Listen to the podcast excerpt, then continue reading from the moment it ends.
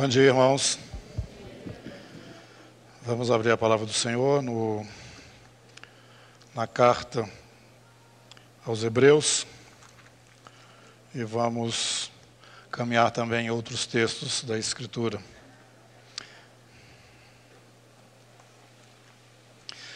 Você já deve estar acostumado né, com a nossa insistência nesses textos que temos aqui em Hebreus é, repetidamente apresentado para a comunidade. É no capítulo 10, versículo 24 e 25.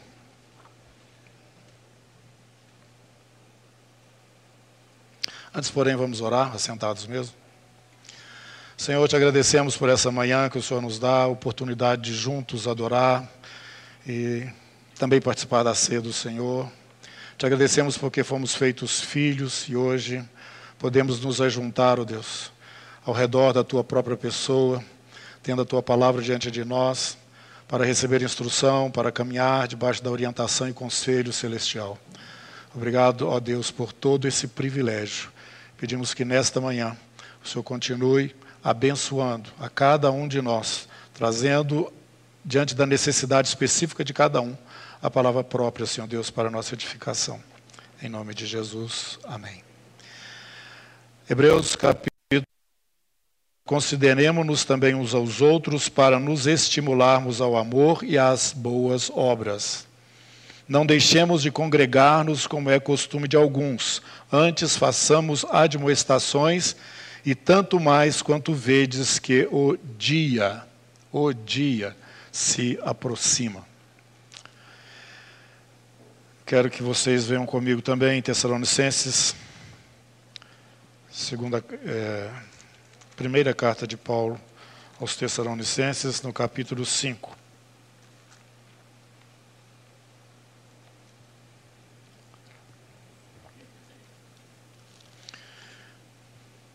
Irmãos, relativamente aos tempos e às épocas, não há necessidade de que eu vos escreva, pois vós mesmos estáis inteirados com precisão que o dia do Senhor vem como um ladrão de noite. Quando andarem dizendo paz e segurança, eis que lhes sobrevirá repentina destruição, como vem as dores de parto a que está para dar à luz, e de nenhum modo escaparão. Mas vós, amados, não estáis em trevas para que este dia como ladrão vos apanhe de surpresa. Porque vós todos sois filhos da luz e filhos do dia.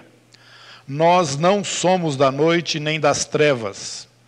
Assim, pois, não durmamos como os demais, pelo contrário, vigiemos e sejamos sóbrios. Ora, os que dormem, dormem de noite. Os que se embriagam, é de noite que se embriagam.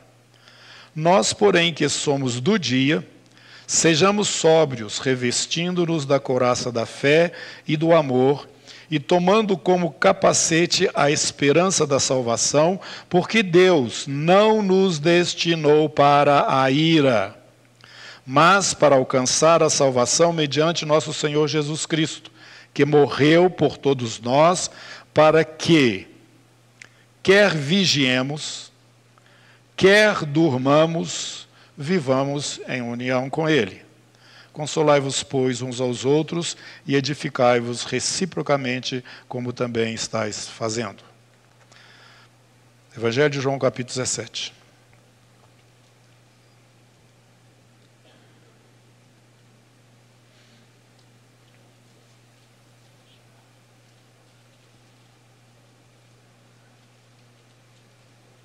Verso 20. Jesus orando pelos seus discípulos e os que viessem a crer depois deles. Não rogo somente por estes, mas também por aqueles que vierem a crer em mim por intermédio da Sua palavra. Estamos todos incluídos aí. A fim de que todos sejam um, e como és tu, ó Pai, em mim e eu em ti, também sejam eles em nós para que o mundo creia que tu me enviaste. eu lhes tenho transmitido a glória que me tens dado, para que sejam um como nós o somos, eu neles e tu em mim, a fim de que sejam aperfeiçoados na unidade, para que o mundo conheça que tu me enviaste e os amaste, como também amaste a mim. Pai, a minha vontade é que onde eu estou estejam também comigo os que me deste, para que vejam a minha glória que me conferiste, porque me amaste antes da fundação do mundo. Pai justo, o mundo não te conheceu, eu, porém, te conheci. Também estes compreenderam que tu me enviaste. Eu lhes fiz conhecer o teu nome e ainda o farei conhecer, a fim de que o amor com que me amaste esteja neles e eu neles esteja. Irmãos, por estas, estas palavras aqui lidas, nós temos é, diante de nós algo muito importante para esse momento, especialmente porque o texto, os dois textos primeiros, eles falam a respeito do dia. Esse dia é o dia do Senhor, ou mais claramente o momento da nossa reunião com Cristo, que Paulo também fala em 2 Tessalonicenses capítulo 2. E a orientação de Hebreus é que nós devemos considerar-nos uns aos outros, nós devemos nos estimular às boas obras, que nós não devemos deixar de congregar, como é o costume de alguns, exatamente por esse motivo, o dia se aproxima. Essa oração que Jesus faz pelos seus discípulos, ele diz que o desejo dele é que os seus discípulos participem integralmente desta unidade que já existe entre ele e o Pai. Nós, então, aqueles que receberam a palavra, né, através daqueles primeiros que andaram com Jesus, estamos incluídos nesta oração. A vontade do Senhor é que nós estejamos, então, é, unidos, né?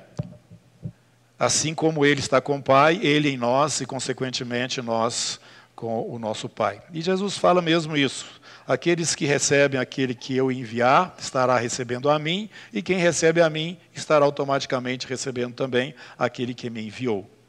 Então, o objetivo do Senhor é nos trazer para dentro desta unidade.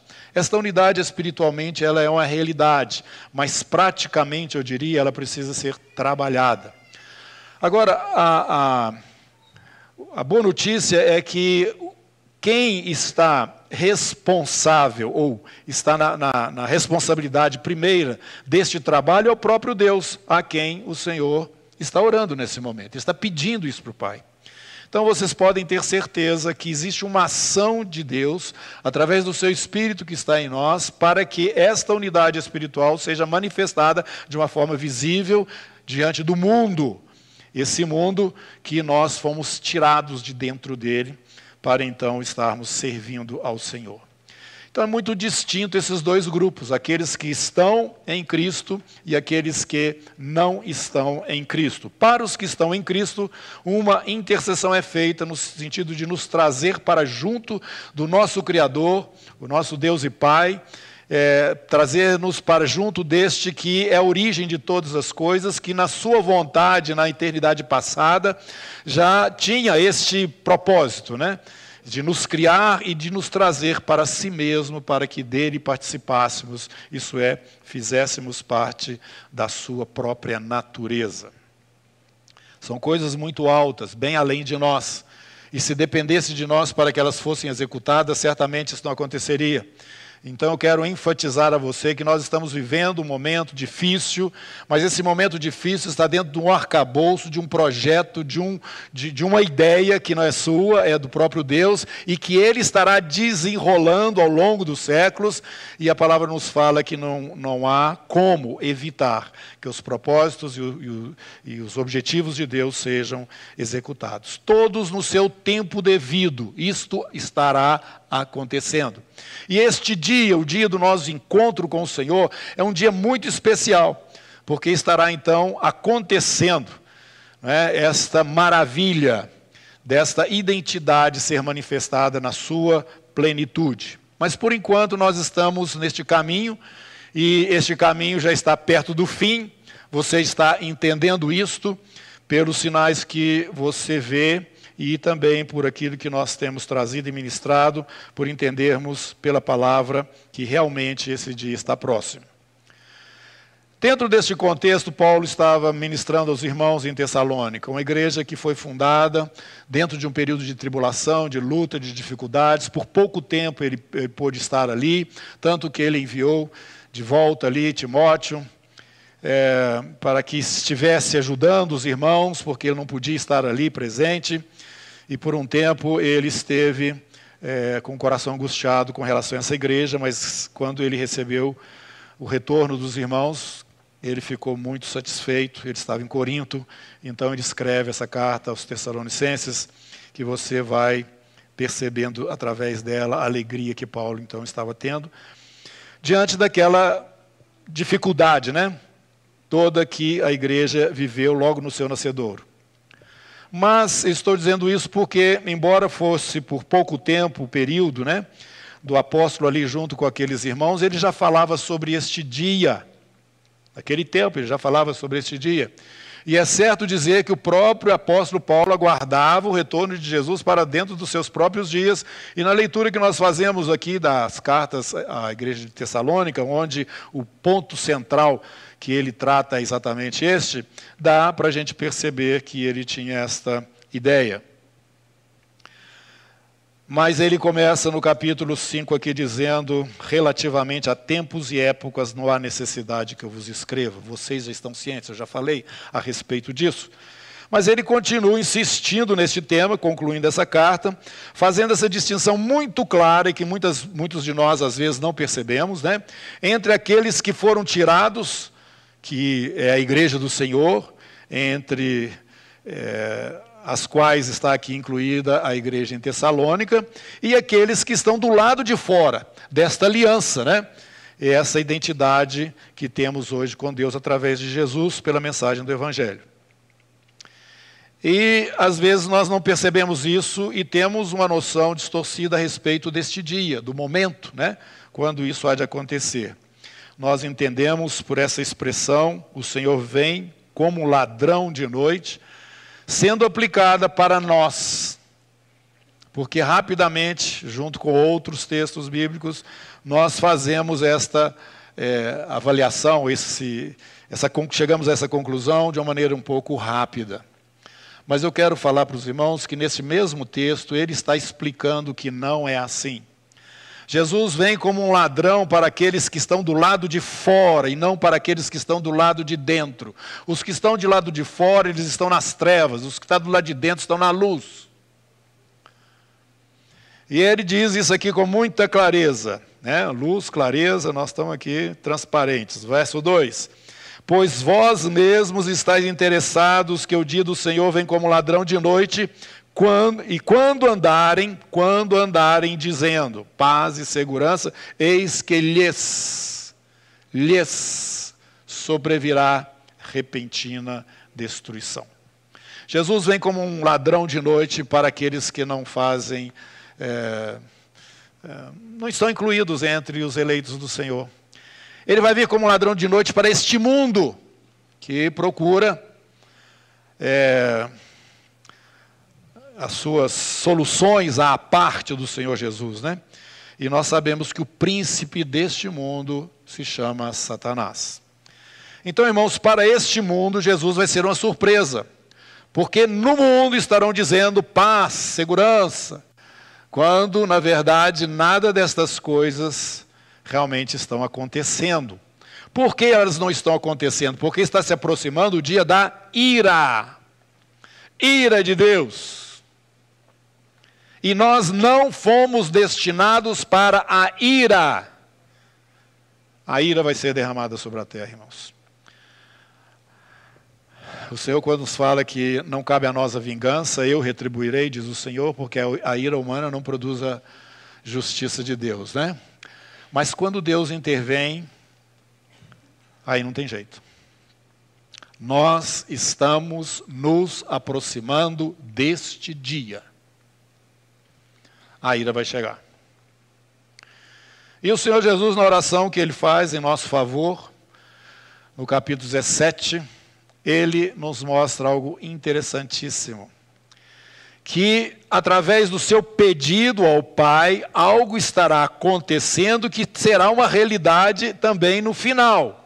porque isso ainda não aconteceu na sua plenitude. Como eu disse, esta unidade da qual Jesus falou diante do Pai já é uma realidade. Espiritualmente falando, nós nos tornamos um com Cristo Jesus, o dia que o Espírito dele vem morar em nós, e automaticamente fazemos parte de um corpo do qual Jesus é o cabeça. Já estamos vinculados com Jesus eternamente.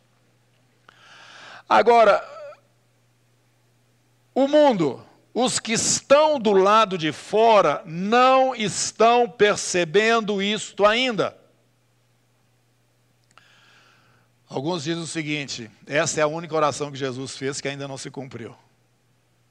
Tudo o que ele pede ao Pai, ele disse que o Pai libera, porque ele é a expressão exata né, da vontade do Pai.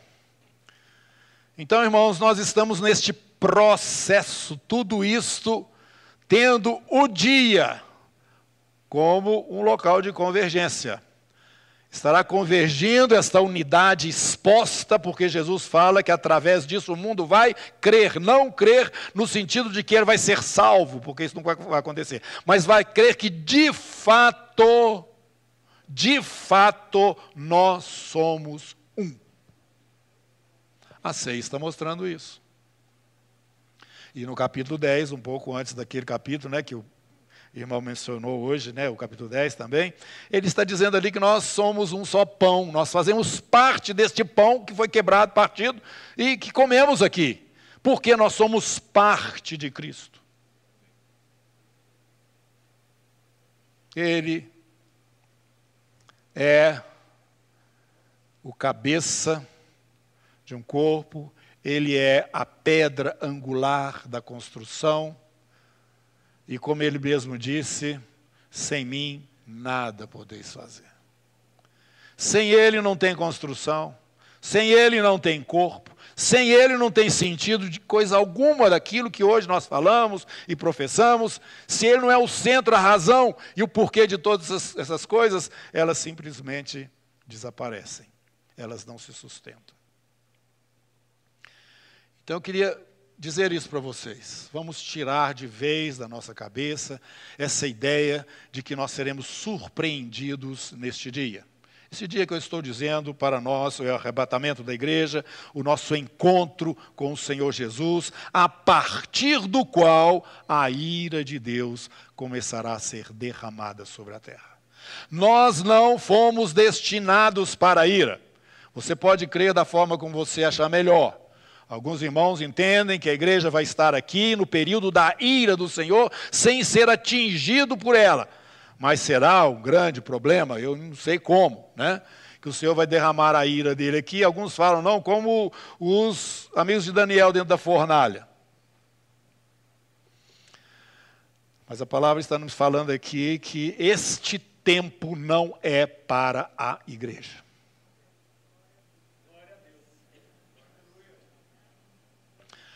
Mas engana-se aquele que pensa que com isso nós podemos achar ou entender que a nossa vida como igreja aqui nesta terra, ela vai ser tranquila, estável, segura em todos os seus momentos.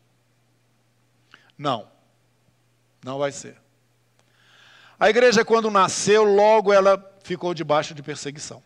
Foi a causa dos apóstolos saírem de Jerusalém, você se lembra? Começou uma tribulação séria. Eu sempre gosto de explicar aqui que essa tribulação séria que aconteceu com a igreja, logo ali no seu princípio, fez com que o evangelho chegasse aos gentios, porque eles se espalharam. E daqui a pouco nasceu a igreja de Antioquia, com gentios.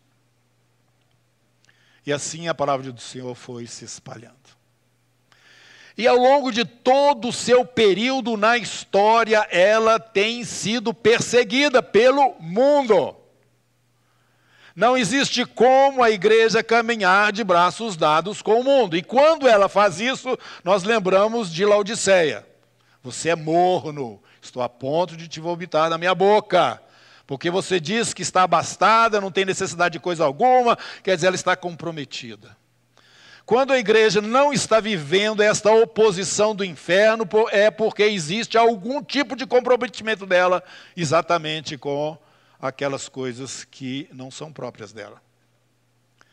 E meus irmãos, os dias que nós vivemos, este desejo, essa vontade eterna de Deus, trabalhando dentro de todas essas circunstâncias, está nos conduzindo para este objetivo da oração que Jesus fez para a unidade exposta, visível, para que os que estão do lado de fora creiam de fato, estes representam o próprio Deus sobre a terra.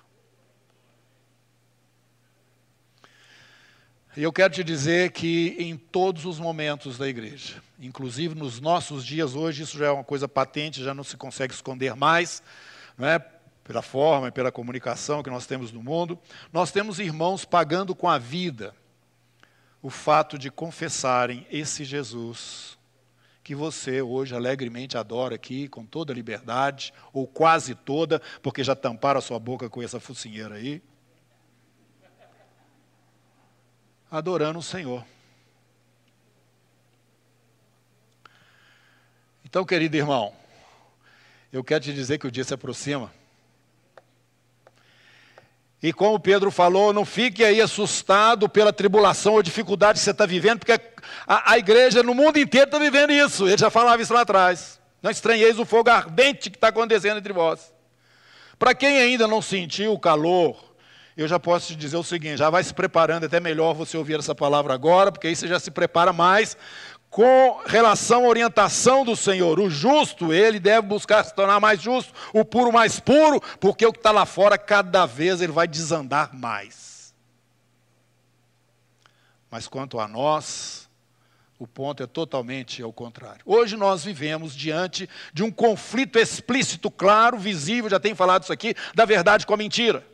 Você vê alguém argumentando com a mentira como se ela fosse a verdade, quando ele próprio sabe que é mentira. A palavra de Deus nos fala que eles preferiram a mentira. Nos tempos como os nossos agora, e como já tenho falado, que é o nosso tempo. Eles sentiram estão, estavam sentindo coceiro no ouvido, para ouvir não aquilo que eles precisam, mas aquilo que eles gostam de ouvir. A verdade, como a palavra fala, está perambulando pelas praças. Esses dias eu ouvi um comentarista político, um jornalista, falando a respeito da imagem do Brasil fora do Brasil. O conceito, o pensamento, a ideia que eles têm da gente aqui é totalmente torcida, na sua grande maioria. E ele falando sobre a importância de dar é, colocar lá o que é a realidade nossa, e não aquilo que eles estão falando ou pensando que nós somos. Mas por que, que eles têm esse pensamento, essa ideia a nosso respeito? Porque daqui do lado de dentro, pessoas estão fazendo com que lá fora eles ouçam ou percebam algo que não é a nossa realidade. Por quê? Para que eles tenham seus interesses alcançados. Mentira. Mentira mentira, engano, sedução. Isto é o príncipe deste mundo. Ele é chamado, na palavra aqui no livro do Apocalipse, sedutor das nações. Hoje nós vemos isso na sua plenitude, praticamente. O mundo inteiro está vivendo esta realidade. O dia se aproxima, meus irmãos, é o dia da ira. Mas é o dia também daquele que o Senhor fala: bem-aventurados que têm fome e sede de justiça, porque serão fartos. Esse dia vai chegar. Este dia vai chegar. E é o dia da ira do Senhor. Meus irmãos, quando o Senhor começar a tocar as trombetas, se é que elas já não começaram, se ele, quando ele começar a derramar as taças, essas eu creio que não começaram ainda mesmo, o mundo vai beber do cálice da ira do Senhor. E a palavra nos fala que o retorno físico de Jesus sobre a terra vai ser como aquele momento quando as uvas eram colhidas e colocadas no lagar e as pessoas pisavam ali e, e uh, o, a uva né, espremida ia descendo lá para outros lugares onde era retido o suco da uva para ser feito o vinho. E o vinho manchava né, a roupa do pessoal. Essa é a ideia. É o próprio Deus com, as suas, com a sua roupa a pessoa do seu, seu filho Jesus, né? é, salpicada de sangue, porque vai ser um momento de juízo terrível. Capítulo 19 do livro do Apocalipse. Vai ser terrível. O Senhor estará julgando as nações. Este dia é um dia que está para chegar, irmãos. E uma outra coisa que eu preciso pontuar para aqueles que têm a ideia de que é, não existe dificuldade ou luta para a igreja fora desse período que eu estou dizendo aqui, entendo pela palavra, nós não vamos viver, que é o, o momento da ira de Deus, né, o derramar da ira do Senhor aqui sobre a terra. Não tenha você essa ideia de que por causa disso a igreja é, é, é ela tem essa essa facilidade, ou essa vida tranquila, enquanto não acontece esse dia. Não. Todo o período da história, eu já disse, ela foi marcada por essa perseguição ao povo de Deus, à família de Deus. E como eu estava dizendo, hoje mesmo nós temos, enquanto adoramos aqui, alguns irmãos na prisão, outros estão provavelmente sendo mortos, executados, e os irmãos vivendo numa situação assim terrível. Famílias sendo destruídas, fugindo, vivendo escondido. Isso está acontecendo na China agora, viu gente? Esse Xi Jinping aí, ó, ele é o responsável por isso, maior por isso. O que, que ele, o da Coreia também é. Aqui na Venezuela também é. E vários outros partidos, é, é, governos totalitários, sejam religiosos ou por alguma ideologia. A igreja do Senhor Jesus não se adequa. Você está vivendo isso hoje aqui no Brasil. Ela não se adequa.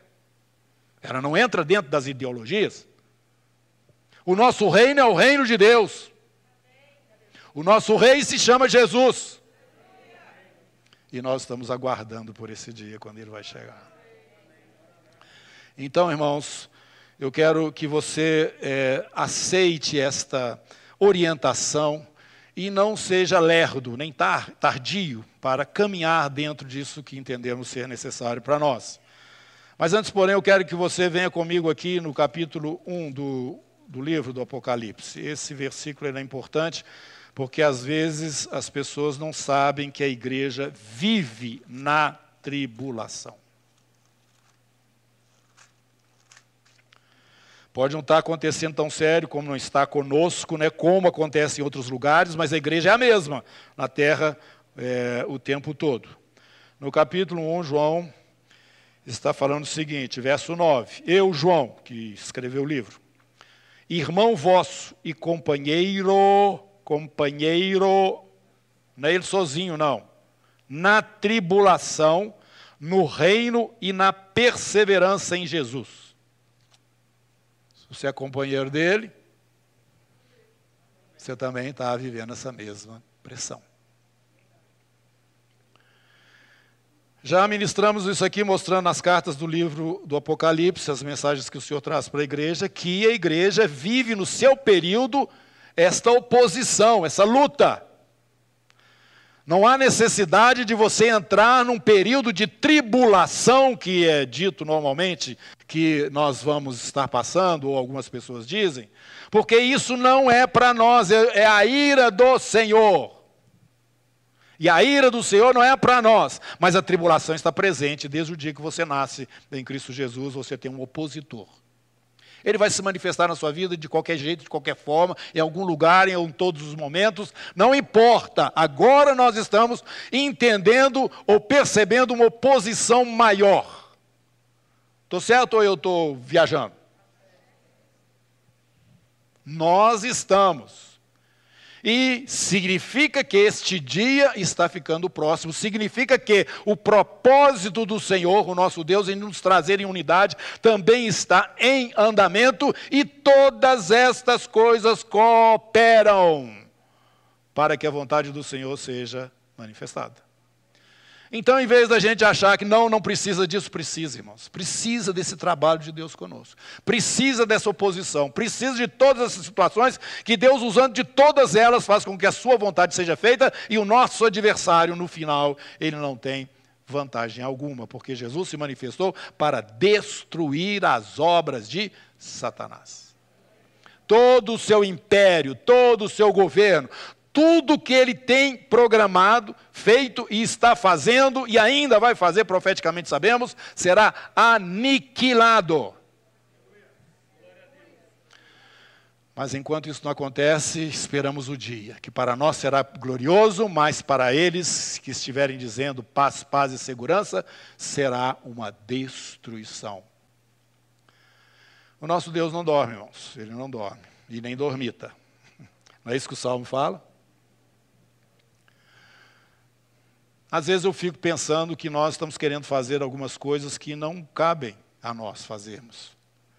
E eu estou me referindo mais especificamente com relação a esta oração que Jesus fez. Eu tenho perseguido, e desde muitos anos atrás, agora eu já posso falar, muitos anos atrás, essa visão para mim era um sonho, a igreja. Mas eu olhava em volta, via tanta divisão entre nós. Gente, mas nós somos todos irmãos, não somos não? Nós somos todos de Jesus. Por que, que você tem que ser assim, o outro tem que ser assado? Tem que... Por que essas coisas? Lutei, me esforcei, até que o dia o Espírito falou para mim o seguinte: isso não é você quem vai fazer. Eu quero que você participe de todo o seu coração, enquanto eu estiver fazendo isso.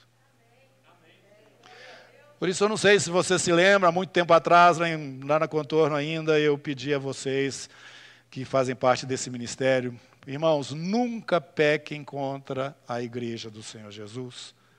Nunca se esforcem no sentido de criar uma divisão ou manter algum tipo de divisão. Reconheçam que nós não somos a igreja de Jesus, mas parte dela, para que nós possamos estar na posição correta, à medida que o Espírito vai fazendo a face da sua noiva visível para o mundo lá fora. Vai acabar as nossas competições, vai acabar uh, o, as nossas divisões. Quando nós começarmos a pensar alguma coisa contra o irmão, nós já vamos pensar três vezes: Senhor, porque são setas do inimigo para dividir o povo de Deus, e eu também tenho falado há muito tempo que o maior parte do recurso do inferno, 99% do recurso do inferno é para dividir a igreja. Porque um reino dividido não pode subsistir.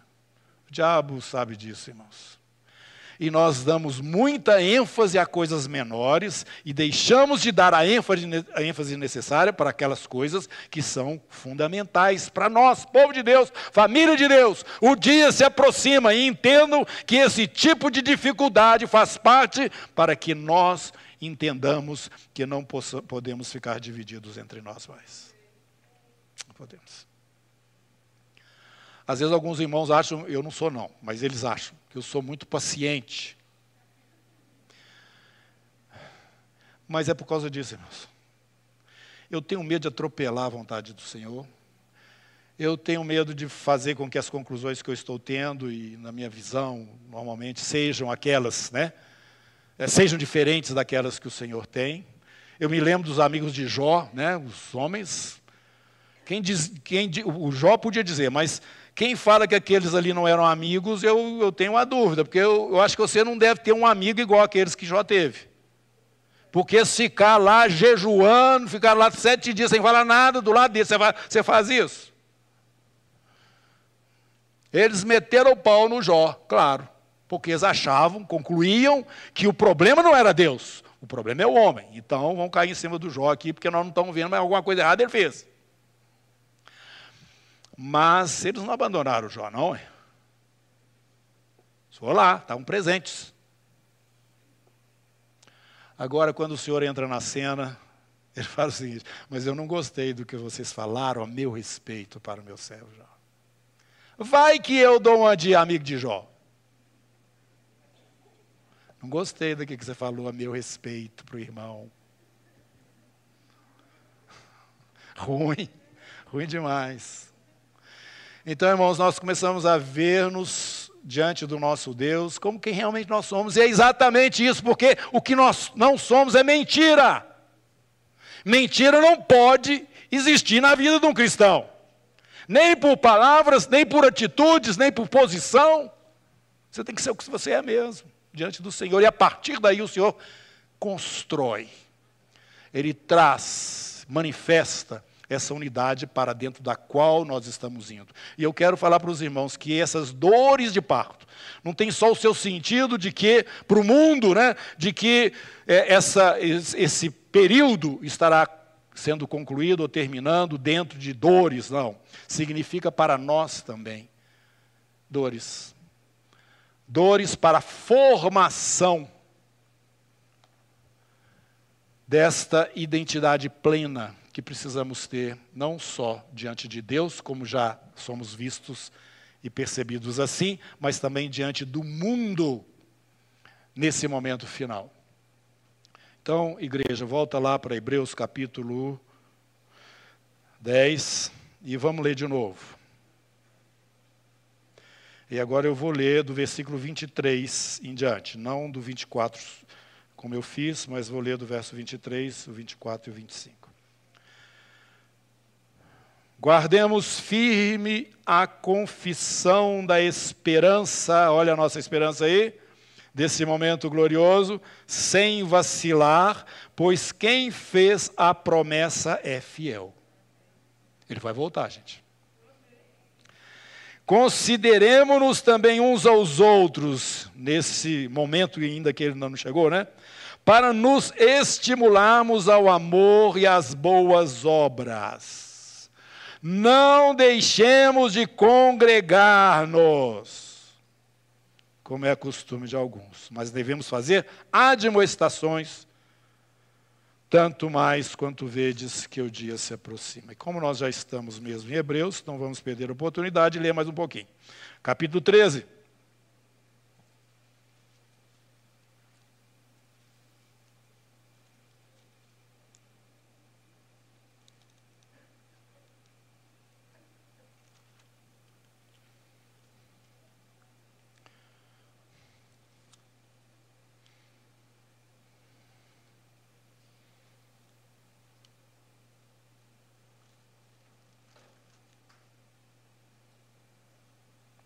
Versículo 15.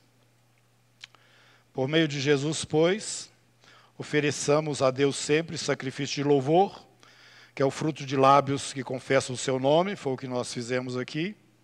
Não negligencieis igualmente a prática do bem, e novamente, a mútua cooperação, pois com tais sacrifícios Deus se compraz. Irmãos, nós temos feito aqui na comunidade é, tomado algumas atitudes e, assim no sentido de alcançarmos estas coisas recomendadas pela palavra. Nós temos insistido que a vida pessoal de cada um aqui não pode ser negligenciada individualmente, a sua vida com Deus e não coletivamente. Você precisa ter vida própria com Deus. Estimulamos isso.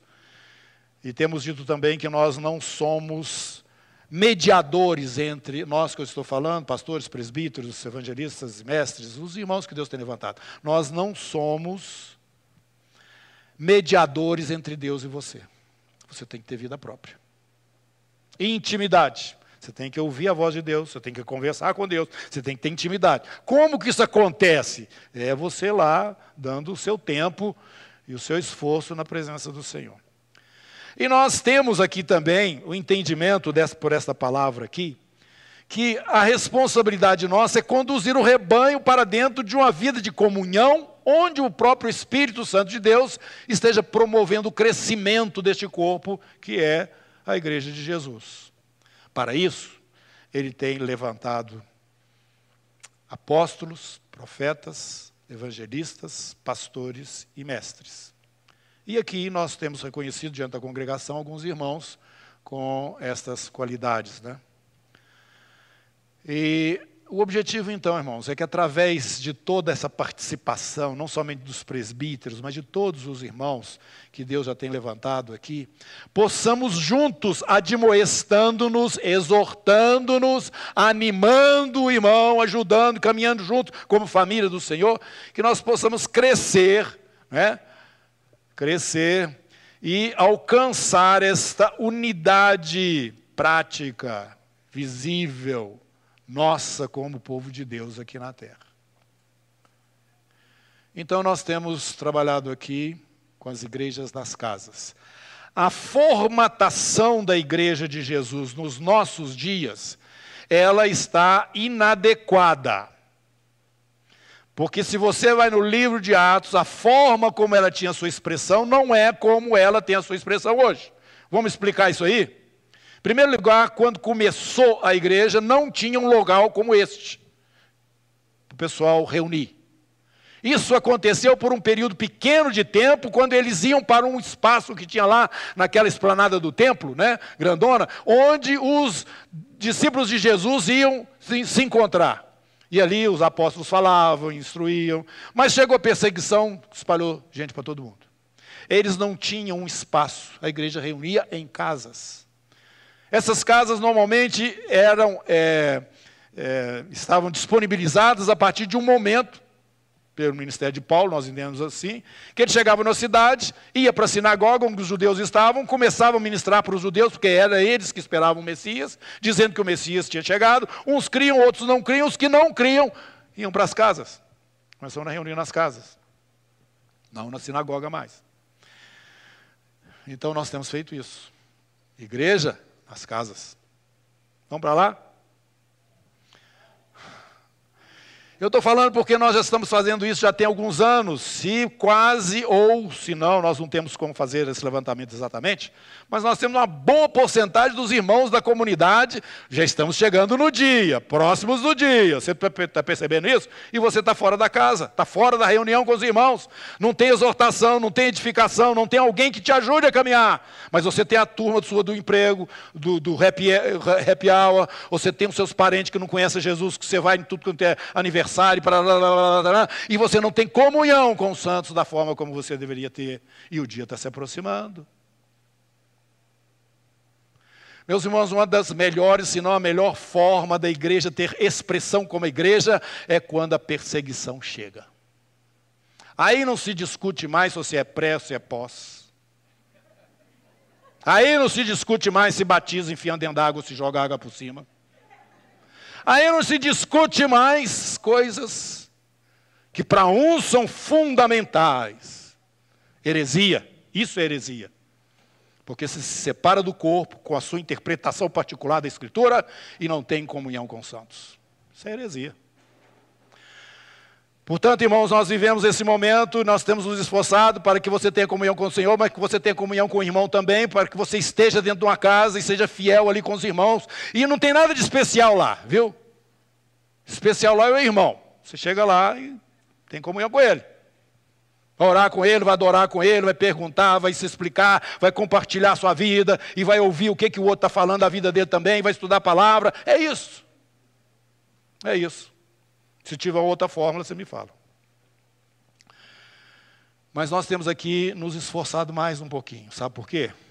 Porque nós descobrimos aqui, principalmente para esses dias, como é a revelação que João vem nos trazendo, que Jesus, embora ele nos tenha introduzido na graça, onde a lei não é mais é, fundamental, ela não é mais o centro, né? ou, o, o que pode nos dar vida, salvação, referência de Deus, embora seja.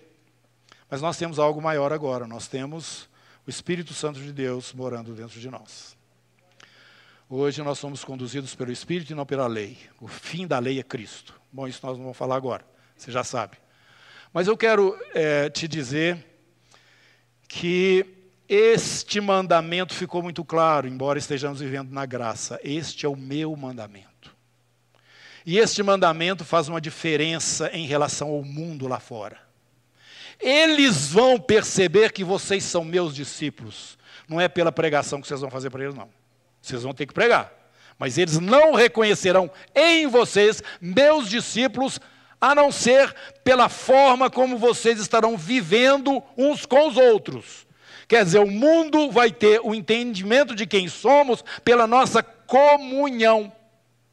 Tá? Comunhão.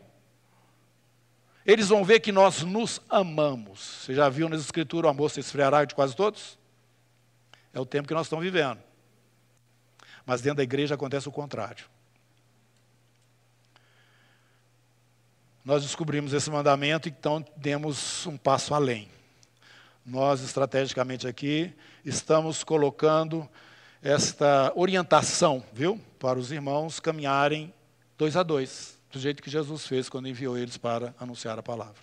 Nós estamos formando duplas aqui dentro das igrejas, das casas. Já fizemos isso com a nossa liderança e estamos agora nos aplicando a esse esforço também de criar duplas, para nos aproximar mais, irmãos. O dia está chegando e nós não podemos estar tão desalinhados em relação às oposições que vêm de fora. Nós vamos ter que nos ajuntar como pais. A partir do ano que vem, nós vamos estar trabalhando isso aqui na comunidade, já estamos nessa direção, de ver como que nós vamos trabalhar os nossos filhos para que eles enfrentem coisas lá fora, que já está acontecendo, sem a nossa própria presença. Como que nós vamos fazer? Meus irmãos, já chegou a hora. Já chegou a hora, porque nós estamos vendo menino de 10 anos de idade discutindo ideologia de gênero com os pais. O mundo não está brinquedo, não. O mundo está do lado de fora. Nós fomos tirados de lá.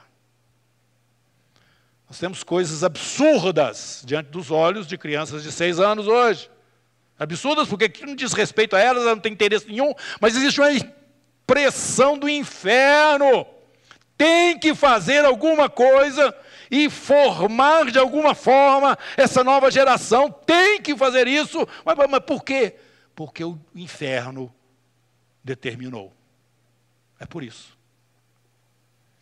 Nós não podemos ser passivos diante dessa realidade e não achar que está tudo tranquilinho. Porque não está, não. Você sabe que não está. Então, a igreja do Senhor Jesus, vamos aferir né, a nossa vida e o nosso momento diante do Senhor como família. Peço então que vocês recebam essa palavra, porque o nosso objetivo é que você seja fortalecido e não seja achado, desguarnecido, como igreja que você é, como povo de Deus que você é. Amém? Eu queria que ficassem de pé agora os irmãos e irmãs que já foram reconhecidos em algum dom na comunidade que estão aqui. Se você foi reconhecido como um apóstolo, apóstolo nós não reconhecemos ninguém ainda não, mas pastor, evangelista, profeta, glória a Deus. Olha aí em volta, irmãos, estão vendo isso aí, esses irmãos? Eles estão aqui para que vocês sejam aperfeiçoados. Então, se você precisa de instrução, tem mestre. Tá? Você precisa de orientação, tem profeta. Você está precisando de quê? Pastoreio? Tem vários aqui. Esse é o corpo.